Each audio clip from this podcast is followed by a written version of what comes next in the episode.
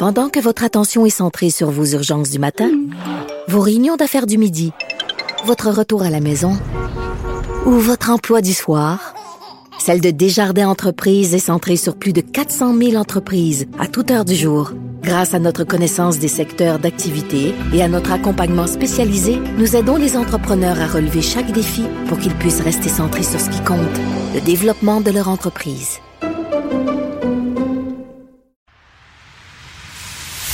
Antoine Robitaille. Il connaît tous les dessous de la politique. Une entrée privilégiée dans le Parlement. Là-haut sur la colline. Antoine Bon jeudi à tous. Aujourd'hui à l'émission, qu'est-ce qui retarde la construction de logements sociaux au Québec? Dans une analyse récente à l'émission du Trisac, j'ai dit que les groupes de ressources techniques, ces entreprises d'économie sociale, pouvaient être une bureaucratie ralentissante. Et le président d'un GRT, comme on les appelle, vient aujourd'hui à mon micro pour répliquer à ce propos et avec lui, on tente de mieux comprendre la mécanique qui semble assez complexe de construction et de projet de logements sociaux. Mais d'abord, mais d'abord, c'est l'heure de notre rencontre, les voix de la voix. Émotionnel ou rationnel? En accord ou à l'opposé? Par ici, les brasseurs d'opinion et de vision. Les rencontres de l'air. Bonjour Guillaume Lavoie. Antoine Robitaille, bonjour. Expert en politique publique, turiféraire du covoiturage. Ah, c'est ton nouveau surnom. On fait tout de suite l'analyse sportive de la période de questions.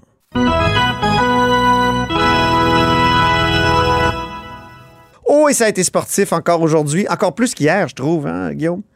Oui, sportif, quoique, euh, moi, je te dirais que d'abord, il faut parler d'une conduite antisportive, euh, ah oui. un geste immature. Euh, C'était très triste là, de voir ça. Euh, une chance que la période de questions était à 10 heures ce matin.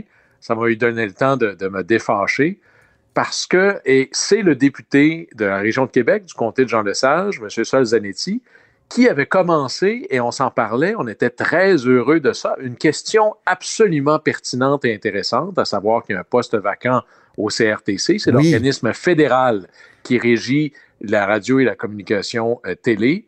Et là, on se disait, bon, mais qu'est-ce que ça veut dire en termes de souveraineté culturelle? Là, il parlait de, il parlait de la souveraineté comme quelque chose de désirable. Là, je me dis, il a peut-être pas vérifié avec les électeurs de QS.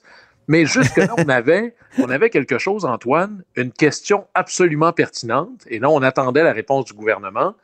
Et là, franchement, après ça, c'est là que ça a complètement dérapé. Oui. Euh, le député Zanetti, euh, je pense, a, a, erré. Il a eu un comportement imbécile, honteux, indigne de son siège de député et carrément irrespectueux envers l'institution. On peut écouter euh, l'échange. Là, c'était Jean-François Roberge, ministre des Relations intergouvernementales euh, canadiennes, qui euh, se moquait de Québec solidaire. Puis tout de suite après, c'est là que Sol Zanetti a, euh, a, fait sa clownerie. On peut, on, peut, on peut écouter ça. Ils tiennent deux discours. Il faut faire des petits gestes, il faut se mobiliser, sauf si ça nous touche, nous, de Québec solidaire, à temps partiel. Puis après ça, ils viennent nous faire la leçon ici en disant qu'eux sont plus verts, plus solidaires. En réalité, ils s'occupent de leurs petits intérêts partisans. Et ils sont très bons là-dedans. Beaucoup de procès d'intention là-dedans, Monsieur le Président, mais euh, il y a quelque chose à laquelle ne répond pas la CAQ. C'est où est-ce qu'ils sont les pouvoirs qui avaient promis de rapatrier. Il n'y a pas beaucoup de mots qui peuvent décrire le dégonflement du nationalisme caquiste, mais peut-être que cette image pourrait aider. monsieur le. Monsieur. Alors, Guillaume, qu'est-ce que tu as pensé de la baudruche qui, euh, qui se dégonfle en direct? Mais je pensais, moi, le geste de M. Zanetti, là, Jacques Lemaire, à un moment donné, avait dit, c'est l'ancien entraîneur du Canadien, quand il voyait des choses comme ça, il appelait ça du stuff de junior. Ah oui. Je hein? pense que c'est même pas encore assez sévère. Il aurait dû être expulsé immédiatement de la Chambre. Et pour moi, il ne devrait pas avoir le droit de remettre les pieds avant de faire un vrai discours où il vient faire amende honorable et s'excuser à tous ses collègues, à l'institution et à tous les Québécois. C'est Oh. indécent ce qu'il a fait. Ben non, il méritait simplement un avertissement. Ce que Franz Benjamin n'a pas eu le courage de faire, ça, j'en reviens pas. Parce que, tu sais, euh, ici, ici, à l'Assemblée nationale, là, il y, a trop, il y a possibilité de donner un avertissement, deux avertissements, trois, c'est expulsé. Mais Je trouve, ben, là-dessus, là, on a manqué. Là, il y a une belle vraiment. gradation. Donc, et, et Franz Benjamin, ce qui est drôle, juste une parenthèse, lui, là, il rêvait d'être le troisième vice-président de l'Assemblée nationale. On se souvient, querelle avec Marie-Claude Nichols, qui, elle, en voulait un bout, parce qu'elle Oui, elle là, disait... Il a manqué une belle opportunité de faire sa job. Ben, il, y en a eu pour son argent. Il a été obligé de suspendre. Moi, j'ai pas vu ça depuis très longtemps. Là. Je pense que François Paradis a pas suspendu une fois dans, dans, dans tous les cinq ans où il a été, euh, ou les quatre ans où il a été euh, euh, président. Ça remonte à la dernière fois que j'ai vu une suspension de, de, de séance, c'est Jacques Chagnon. Et, et là, France Benjamin a été obligé de, de suspendre.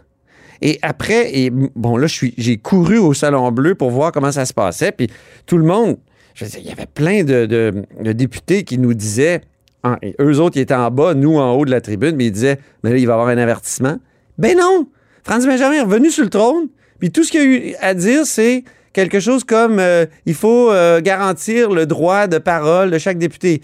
Ben bravo, mais quand même, euh, il, Non, il a fait une niaiserie, là. Il aurait dû avoir un avertissement. En tout cas. C'est minable. Puis là-dessus, euh, M. Zanetti devrait avoir le jugement de lui-même reconnaître qu'il a manqué de respect à l'institution, de lui-même reconnaître que c'est très grave Hum. et de prendre les devants pour présenter ses excuses à tout le monde. En passant, Antoine, moi, je l'ai écouté en direct et ce que j'ai vu quand il a fait sa, sa clownerie, Hum. c'est ses collègues de Québec solidaire qui trouvaient ça drôle. Ouais. Alors moi, d'abord, la question, ce serait aux collègues, est-ce que vous le saviez, parce que la période des questions, ça se prépare au caucus, là. Mhm. Et quand vous avez ri comme des enfants d'école qui n'ont pas du tout la maturité d'être assis là, est-ce que vous aviez honte a posteriori? Est-ce que vous cautionnez votre collègue ou vous allez le condamner? Évidemment, on pourrait dire que par solidarité de caucus, on ne condamne pas nos collègues en public. Non, non. En privé, j'espère qu'ils vont y donner un bon, j'allais dire, un sérieux avertissement parce que Mhm. c'est ce qui est triste là-dedans, Antoine, outre le manque de respect à l'institution, c'est qu'il y avait ici un propos de politique publique extraordinairement intéressant Ben oui. qu'il a lui-même passé à la trappe parce Mhm. qu'il ne sait pas se comporter sur la glace. Deuxième segment, rapidement, euh, un règlement qui n'a pas besoin d'être changé dans notre sport là, de, de, de période Oui, de là, je suis sûr, Antoine, que je vais être à contre-courant. Québec solidaire, puis ironiquement, c'est M. Zanetti qui l'a déposé, un projet de loi euh, numéro 499 sur la réforme du mode de scrutin. Oui. hein, que tout le monde avait promis, sauf euh, les libéraux. Euh, puis que finalement, ici, la CAQ avait eu le, le- le- la, la bonne le bon réflexe de dire finalement, on n'ira pas de l'avant.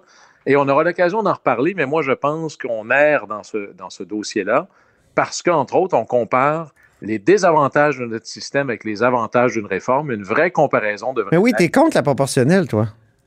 Sur le fond, moi, je pense qu'on on, on imagine, on évalue mal l'importance des avantages de notre système actuel. Et là, on pourra faire une vraie comparaison, mais on va en reparler, Antoine. On va en reparler certains. Moi, je pense que peut-être qu'on pourrait trouver une formule parce que la proportionnelle, c'est pas unique. Il y a mille et une formules.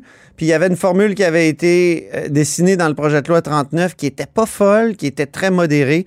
Mais comme tu dis, on va en reparler plus en détail lorsqu'on aura peut-être étudié aussi le, projet de loi de, de Sol Zanetti. Parlons maintenant du joueur zombie qui revient toujours. Aïe, aïe, aïe, c'est décourageant. Antoine, s'il n'y avait pas eu là, les frasques du député Zanetti, là, vraiment, presque toute la période de questions a été monopolisée sur le troisième lien, Ah, un sujet qui avait été autrement débattu. merci François Legault. enterré. Mm. Ah, et là, euh, on a un mort vivant qui, qui revient. C'est vraiment le joueur zombie. Et à un moment donné, Antoine, toi qui es de Québec, Oui. Alors, moi, je suis un bleuet. Euh, Il y a des gens ailleurs au Québec. Je pense que le reste de la province comprend mal pourquoi ce projet-là est si important pour qu'il soit ramené comme ça dans le cadre d'une élection partielle catastrophique pour le gouvernement dans la région de Québec.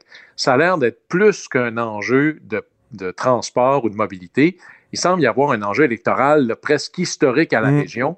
Si on manque d'e- d'expliquer ça au reste de la province, on va peut-être avoir des problèmes à être capable d'en parler. Au reste du Québec, pas la province. S'il te plaît. pas à mon micro. Ah non, mais oui, je vais, te- je vais l'expliquer un jour, le troisième lien. Pourquoi c'est c'est si. euh, ça revient tout le temps? Pourquoi c'est un serpent de mer? C'est ça, c'est un serpent de mer, ça revient tout le temps. Il, il va falloir euh, y revenir. Mais je veux qu'on on écoute un extrait d'un échange entre euh, Monsef euh, Déragi du Parti libéral qui s'est mis à crier là, contre la panique du, du gouvernement et euh, Geneviève Guilbeault. C'était sur fond d'un autre projet. Là, on parlait du REM de, de l'Est à ce moment-là. Là aussi, il semble avoir beaucoup d'improvisation de la part du gouvernement.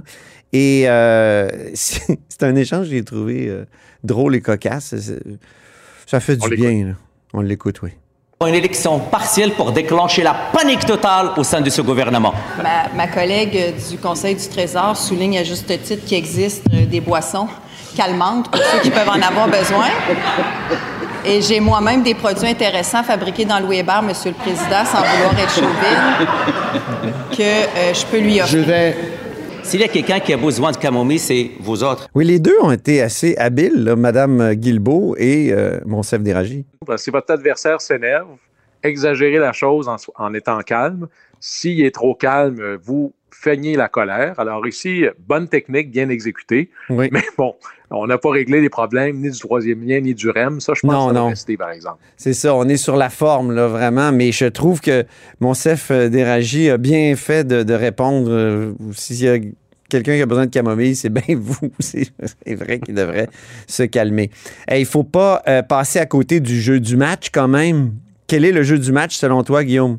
Oui, et c'est même, je dirais, la joueuse étoile du match, parce que, et c'est la députée du Parti libéral du Québec dans la région de Laval, le comté de Mille-Îles, Mme Virginie Dufour, qui elle a posé une question vraiment sur les faits, et c'est cette histoire d'une succursale de la SAQ à Victoriaville. Oui. Comment est-ce que ça peut atterrir à l'Assemblée nationale, ça? Eh bien, à Victoriaville, il y a un maire qui fait partie de ce que j'appelle les modernes, qui veut repenser un centre-ville plus dense avec des services et autres. Et là, la succursale de la SAQ, elle, pendant ce temps-là, s'organise pour déménager presque dans un quartier résidentiel qui fait pas du tout de sens avec l'aménagement ou l'urbanisme moderne. Mhm. Et là, elle pose cette question-là au ministre des Finances, qui est le ministre euh, en titre responsable de la Société d'État, Éric Girard, oui. Éric Girard. Et là, là-dessus, j'aime la réponse de M. Girard, mais j'aime encore plus la question de la députée Dufour. D'abord, Éric Girard a dit, ben là, moi, je suis ministre d'une société d'État, je l'administre, j'en suis responsable, mais c'est pas moi qui va aller décider. Et il faut, faut toujours se méfier de cette espèce de réflexe jacobin. C'est pas au ministre de décider où est-ce qu'on installe les succursales. là. Non. Mais la question demeure. Le ministre, par exemple, il les a nommés les membres du CA. Hein, ces espèces de cro-magnons de l'urbanisme. là. Mhm. Je trouve que c'est logique de faire ça. Le PDG, là, où il se. Très franchement, à la SAQ, il y a des coups de pied au derrière qui se perdent. Mhm. Du cro-magnonisme, d'urbanisme comme ça.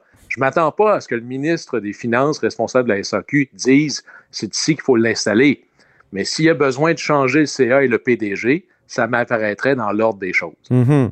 Mais c'était drôle de voir qu'André Laforêt, la ministre euh, des Affaires municipales, elle, a comme contredit Éric Girard en disant qu'elle travaillait là-dessus aussi, sur euh, la relocalisation.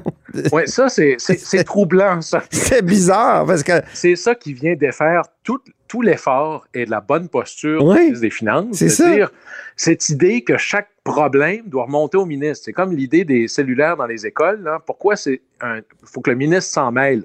Il y a déjà des gestionnaires qui sont supposés être responsables de leurs décisions. Hmm. Alors, réfrégnons cette tentation d'intervenir dans le détail. Mais Ouais, mais attention, là, le jacobinisme a le dos large, là, parce que moi, je trouve que c'est une bonne affaire que, que Drainville, euh, le ministre euh, de l'Éducation, ait fait sa directive sur euh, les cellulaires. Au moins, ça va être uniforme. Comme... Moi, ce qui m'attriste, c'est que, parce que si on fait comme ça, c'est ce que j'aime pas du réflexe jacobin, Ouais. c'est qu'avant de bouger, ça prend tellement de temps que moi, j'aime mieux qu'il y ait des expériences différentes. Il faut tolérer les erreurs et accepter les bons coups.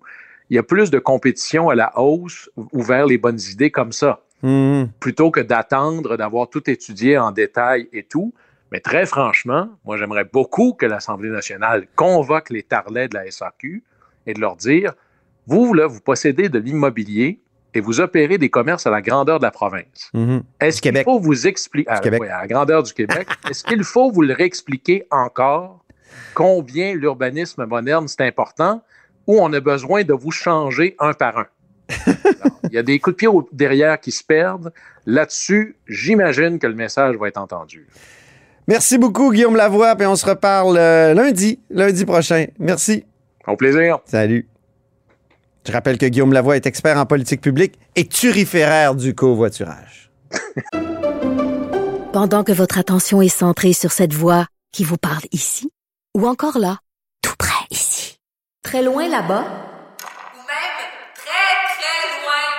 Celle de Desjardins Entreprises est centrée sur plus de 400 000 entreprises partout autour de vous. Depuis plus de 120 ans, nos équipes dédiées accompagnent les entrepreneurs d'ici à chaque étape pour qu'ils puissent rester centrés sur ce qui compte, la croissance de leur entreprise. Antoine Robitaille. Le véritable troisième lien. Le salon bleu à vos oreilles. Et tout ça sans utilisation des fonds publics. Vous savez, à la haut sur la colline, il y a un département des plaintes. Or, récemment, dans une analyse en parlant de la crise du logement et du manque de logements sociaux, j'ai affirmé qu'une part de la responsabilité revenait peut-être à la bureaucratie, notamment au groupe de ressources techniques. C'est un intermédiaire dans ce monde-là. Euh, que je vais justement vouloir expliquer aujourd'hui, ben, ça a choqué des, gens au milieu de ces, euh, dans, ce milieu-là des, des, groupes de ressources techniques et pour mieux comprendre ce que c'est un GRT, leur rôle et ce qu'il pourrait peut-être apporter dans, dans, comme solution dans la crise, ben, je rejoins Raphaël Derry. Bonjour. Bonjour, Monsieur Robitaille. Monsieur Derry, je vous présente, vous êtes directeur général de la Fédération intercoopérative en habitation de l'Outaouais. Ça, c'est un groupe de ressources techniques. Exactement. On réunit une trentaine de coopératives d'habitation euh, sur euh, l'ensemble du territoire de l'Outaouais et de la MRC Antoine Labelle. Pour les, le commun des mortels, qu'est-ce que c'est qu'un groupe de ressources techniques? Pourquoi ça existe? Euh, pourquoi cet intermédiaire-là dans le monde de l'habitation? En fait, un groupe de ressources techniques, c'est une entreprise d'économie sociale. C'est un réseau qui date d'à peu près une quarantaine d'années, 45 ans. Euh, puis l'objectif de ces groupes-là, euh, donc c'est des OSBL un peu partout au Québec, euh, c'était de faciliter la réalisation, et c'est encore de faciliter la réalisation de, projets d'habitation communautaire. Donc, quand les OSBL puis les coopératives, ben, quand des gens, des bénévoles, des citoyens ont envie de, créer un projet d'habitation communautaire, mmh. coop d'habitation, ben, ils vont consulter un groupe de ressources techniques. Puis nous, on, on a cette, euh, on, est, on a une expertise là, pour faciliter la réalisation de ces projets-là, parce qu'on connaît les programmes de financement, euh, on connaît les partenaires, on, connaît les étapes de réalisation des projets. Donc, nous, on est là pour faciliter la réalisation. C'est pour ça que quand je vous ai entendu euh, la semaine dernière, j'étais d'accord avec une partie de votre prémisse qui était à l'effet que c'est pas le gouvernement qui est qui est responsable de la crise du logement. Ça, je, pense que tout le monde va être d'accord là-dessus. Mm-hmm. Mais euh, l'imputabilité peut pas reposer, à mon sens, d'aucune façon sur les groupes de ressources techniques. Nous, on est là pour faciliter. Là. On mm. subit la bureaucratie. ah, vous subissez la démocratie, la, la, bureaucratie, mais vous êtes un peu, vous êtes un intermédiaire, si je comprends bien. Mettons que des citoyens veulent euh, de l'habitation, ils vont vous voir. C'est ça que vous, vous m'expliquez? Oui, alors exactement, et on va les accompagner à travers l'ensemble du processus de la réalisation. Mais pourquoi ils vont pas tout de suite voir, mettons, leur, leur échevin ou leur député? Euh, pourquoi ils doivent, pourquoi ils passent par vous? Bien, ils passent par nous, puis je, vous dirais qu'on on a généralement fait l'affaire de tous les gouvernements parce que sinon, c'est le gouvernement du Québec directement qui répondait à l'appel de chacun de ces citoyens-là. Alors que là, nous, on agit comme chargé de projet. Donc, euh, on fait, on, travaille avec la SHQ, par exemple, on travaille avec les municipalités. Ça, c'est la Société d'habitation du Québec. Oui, exactement. Merci de la précision. Donc, on travaille avec ces partenaires-là, mais on est un peu, je ne veux pas dire guichet unique, là, c'est, c'est, pas exact, mais on, on, a créé ces partenariats-là avec l'ensemble des intervenants. Donc, ça facilite le travail de tout le monde, parce que sinon, euh, si c'était la ville qui recevait les appels à tout bout de champ pour euh, démarrer des projets, ben la ville, de toute façon, n'a pas les outils pour s'occuper des, de projets d'OSBL en habitation comme ça. Et pourquoi c'est pas le euh, ministère de, de l'habitation ou la, la Société d'habitation du Québec qui reçoit ces appels-là directement ou, ou, ou la, la, la, la, portion du, euh, je sais pas moi, du, de l'administration municipale qui est dédiée à l'habitation? Ben, en fait, parce que ce que la SHQ a voulu faire comme modèle à l'époque, c'était d'avoir à l'intérieur des réseaux, donc les, les coopératives d'habitation, que cette expertise-là soit développée à l'intérieur de ces réseaux-là, que ce soit des réseaux autonomes qui se développent. Des réseaux, expliquez-moi. Oui, ben, les, coopératives d'habitation, ben, c'est une forme de réseau. Donc, on, travaille, euh, on fait de l'intercoopération, de l'entraide en coopérative. Mm-hmm. Donc, on essaie de, développer. Je ne sais pas si vous êtes familier avec ce que c'est qu'une coopérative. Hein. C'est, ce sont les membres, ce sont les locataires dans l'habitation qui vont prendre les décisions démocratiquement mm-hmm. pour la coopérative, pour leur parc immobilier, en tenant compte de leurs besoins puis de leur capacité de payer. Donc, euh, il y a alors, c'est pour ça la SHQ, a, puis je dis la SCHL également, la, Société canadienne d'hypothèque et de logement du côté fédéral, euh, eux, ils ont voulu développer cette expertise-là au sein des réseaux. Puis, euh, ben, eux, c'est ça, ça faisait quand même leur affaire de pouvoir avoir cette, vous dites intermédiaire, d'avoir ces, ces professionnels-là qui, pourraient aider les gens à la prise en charge de leur projet. C'est comme une fonction publique, j'allais dire parallèle. Je sais que ça peut avoir l'air péjoratif, là, mais je veux dire, c'est, c'est comme une, une, fonction publique à l'extérieur de la fonction publique, euh, au fond. Ah, moi, je, je, partage pas du tout cette perspective-là parce que on est dans de l'économie sociale. Euh, nous, on, est là pour faciliter C'est quoi la différence? C'est quoi la différence ben, pour, le, pour, pour, l'auditeur qui écoute? Ben, la grande différence, c'est que moi, j'ai pas dans, dans, mon entreprise d'économie sociale, j'ai pas la convention collective des employés là, de, de, de, la, de l'État québécois, par exemple. Euh, moi, je fais affaire directement avec les professionnels, avec les architectes, avec les ingénieurs. Je les connais dans, mon patelin. On est là pour, euh, mhm. pour accélérer les processus, mais on va connaître aussi la réglementation euh, québécoise. Et, et, le financement, c'est pas que gouvernemental parfois. Là, donc, on va chercher du financement gouvernemental, mais des fois, on, on fait des projets à l'extérieur des, des, des programmes gouvernementaux. Donc, euh, c'est pas que euh, la fonction publique. Là. OK, OK. Donc, l'argent peut venir de, de privé, c'est ça? Oui, ben tout à fait. Puis euh, je vous avoue qu'avec les, difficultés de trouver le financement public depuis quelques années, ben il a fallu qu'on qu'on trouve des façons particulières de développer nos projets à l'extérieur, à l'extérieur des programmes gouvernementaux. Donc, c'est on va voir des partenaires financiers différents, des fondations par exemple. Ah oui, OK. Donnez-moi des exemples de fondations qui, qui vont euh, financer du, du, logement social. Ben, je vous dirais que une, une des fondations qui fait là, j'ai peur d'en oublier, mais une de celles qui me vient à l'esprit rapidement, c'est la fondation euh, André Lucie Chagnon, par exemple. Ah oui, OK. OK. Euh, est-ce que tous les groupes de ressources techniques sont efficaces? Ou est-ce que... Oh, ben, moi, je, moi, je défends euh, ce réseau-là euh, à, à, 100 km heure. J'ai aucune réserve là-dessus. Ceci dit, euh, ce que je peux déplorer avec le temps, puis je, je, pense pas que personne va m'en vouloir là-dessus, hmm. mais parce qu'on, nous, dans le fond, notre expertise, on l'a à travers la réalisation des projets. Si on a moins de, projets à réaliser parce que le financement public est, est de plus en plus rare, mais c'est sûr qu'on a peut-être plus de difficultés à entretenir cette, cette expertise-là la façon qu'on a pallié à cette difficulté-là, ben, ça a été de, se soutenir dans un, dans, un réseau beaucoup plus grand. Euh, c'est sûr qu'il y a des GRT qui ont continué à réaliser des projets, par, en particulier à Montréal, par exemple. Euh, alors là, ce sont les plus grands GRT qui ont réussi à, à travers de l'entraide, à, à soutenir l'ensemble du réseau. Puis donc, on fait de la formation en continu avec l'ensemble du territoire là-dessus. Mhm. Donc, vous qui êtes au cœur de ça, les constructions, la construction du logement social, c'est quoi le problème? Pourquoi, comme j'ai entendu euh, François Legault lors de son discours d'ouverture euh, juste après les élections, il y a un an, il, a pointé directement, il a dit on met de l'argent dans le logement social, puis ça se construit pas. Euh, est-ce que c'est juste la rareté de main-d'œuvre euh, ou, qu'est-ce qui fait que euh, justement on n'arrive pas à, en construire plus rapidement?